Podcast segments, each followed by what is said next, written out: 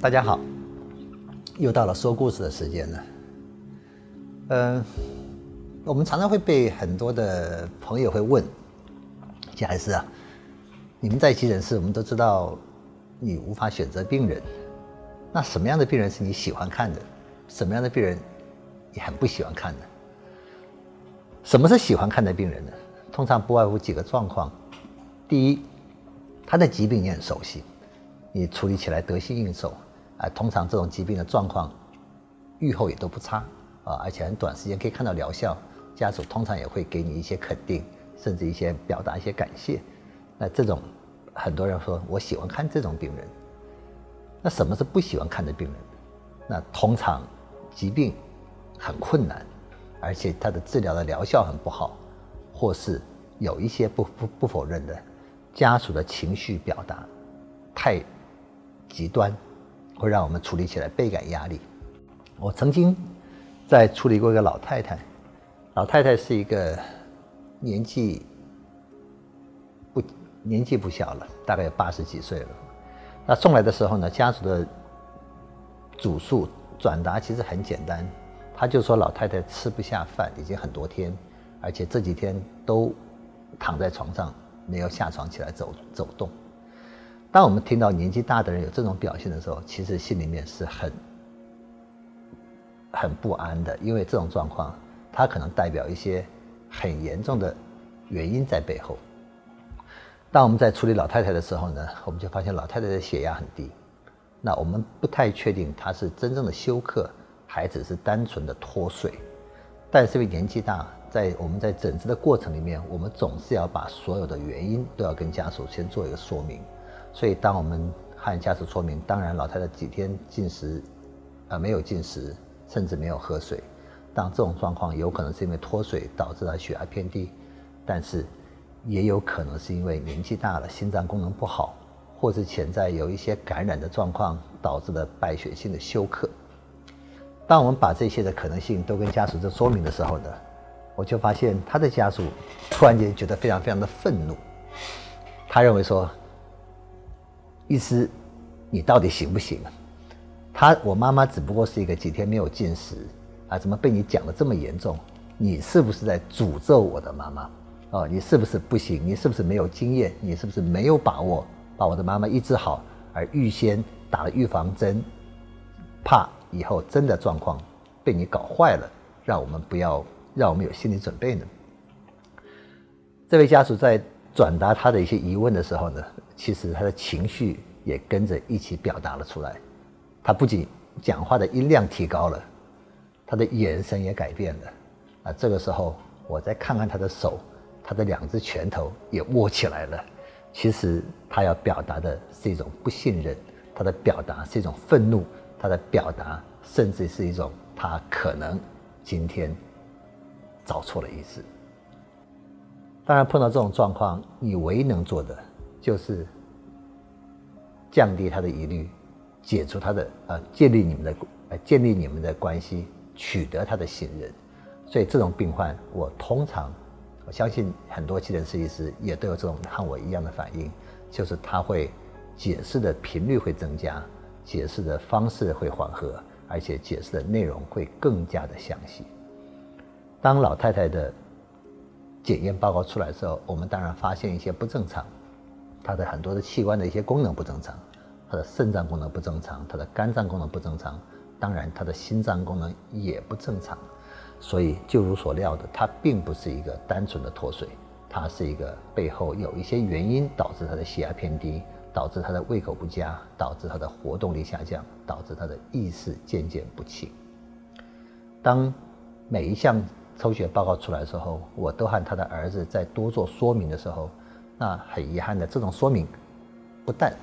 没有消除他的疑虑，没有降低他的不安，反而让他的愤怒会越来越增强了。他们甚至要想到，在疾病治疗到一半的时候，他们想要转换医院、转换医师来另做尝试。在不断的沟通之后，那我们当然也用了一些急救的药物，但这个时候呢，老太太的状况。也出乎我们的预期的，就开始慢慢慢慢好转。当我们加上了一些强心剂、升压剂之后，她的血压拉起来，老太太的意识开始慢慢慢慢的清醒了。老太太除了意识清醒之外，她可以慢慢慢慢和她的儿子做交谈了。那这个时候更让我意外的是，本来充满着愤怒、不信任的家属，这个时候发现他的母亲状况变好的时候呢，他突然把我拉到一旁，然后。猛然的双膝跪在地上，向我致谢，并且对他刚刚的冲动表达歉意。本来是有有一种愤怒，突然间变成一种呃道歉，而且是用非常强烈的方式，瞬间让我适应不过来。我就不知道我要继续站着呢，还是我也应该像他一样跪在地上，至少让人家看起来我们是平等的。我实在不太习惯，一个年纪比我大的人，啊，跪在我前面向我表达歉意。我认为，这不是一个正常的在医院里面应该出现的一个景象。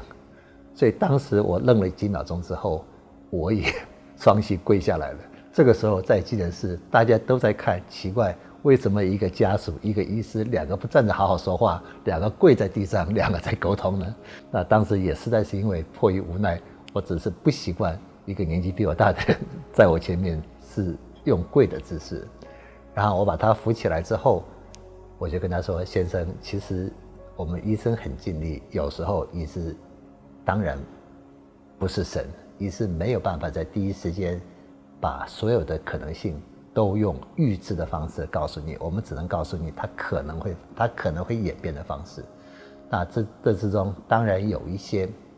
是我们预料之外，呃，预料之中的。像老太太的呃血压偏低，休克的原因并不是单纯的脱水，但是老太太后续的治疗反应这么的快速，也是超过我们预期之外的。那这个可能就是大家共同努力的结果吧。我做了我该做的事情，你也做了你该做的事情。啊，家属听到这个之后，反而更加深了他刚刚的一些，他刚刚一些呃，让医师觉得。不适当的一些动作，反而道歉的动作越来越大，对你的感激，同时也一直说你是一个神医啊。我说我真的不是神医，我而我永远也不会变成神医。那我只是做我该做的事情，然后我就把他用两手搀扶的把他扶了起来。他站起来之后，身体还是呈九十度的鞠躬，没有打直。说感动，说是幸运。说是美好的结局，都可以。不过有时候像这种的一个情绪表达方式，坦白说，我还是不希望碰到第二次，因为前面的压力实在太大了。啊，所以说你问我什么样的病人是我不太喜欢看的，那如果这种病人，可能我不是不希望遇到第二次的吧。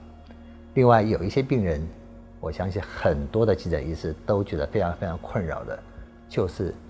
酒精。过量甚至酒精依赖、酒精滥用的病人，因为这里面会牵扯太多的问题。我们曾经碰过一个呃无家的游民，当然他有很多的故事是令大家同情的。当然他的酒精问题，我相信他也不是自愿的，他或许已经造成了一个酒精引起的脑部的病变。他就因为常常喝醉了酒，在路上跌倒，被送来急诊室。进来的时候，我们也分不清楚。他到底是喝醉了，单纯的喝醉了，还是因为酒精跌倒，同时并有头部的外伤、脑部的一些病变，甚至或出血？所以他每次被送进来叫不醒，身上有酒味，再加上身脸上有一些伤口的时候，我们就必定要帮他安排一次头部的电脑断层检查。那大家或许也知道，电脑断层属于一种高价检查。当你每做一次之后，我们就要通常在申报的问题上。我们就要详尽的记录，记录完之后，电脑断层做完没有脑出血，几个小时他慢慢酒醒了，我们才确定他只是一个单纯的喝醉酒造成他的意识不清，然后让他离院之后，有时候隔天，甚至有时候在同一天，只是间隔数个小时之后，他会因为再度的喝完酒跌倒，造成新的伤口又被送来急诊室。他的电脑断层前一次只不过几个小时，只不过是昨天刚做过，但是在这种状况下，我们都知道，有酒精成瘾的病人、酗酒的病人，他的肝功能不好，肝功能不好，造成他间接造成他的一些凝血的问题，所以有有时候可能一些很轻轻微的撞击或是头部外伤，也都有可能在这种病人身上造成一些颅内的出血的变化。所以怎么办？我们只好再帮他安排做电脑断层。那曾经有一个人在一个月之内。他被我们安排做过十几次的电脑断层，那我们的健保署、我们的保险机关针对这种频率的检查安排，一定会要医院做特别的说明。但每一次我们都要写非常非常详实、详实的一些报告，我们要附上所有的病例记录，来说明我们当时帮他做电脑断层，或是短时间重复做这种高价检查，是迫于无奈。而且临床上是有它的必要的，哦，所以像这种病患，我们有时候真的也不希望看到他太多。当然，我们就希不希望看到太多，基本上还是希望他不要再因为酒精的问题造成不断的造成意外的伤害，对他终究是一种风险，而且在医疗资源的分配上也是一种不平不平均，甚至有人认为它是一个不正义的分配。那这个问题，如果有机会，我们下次再继续聊。晚安。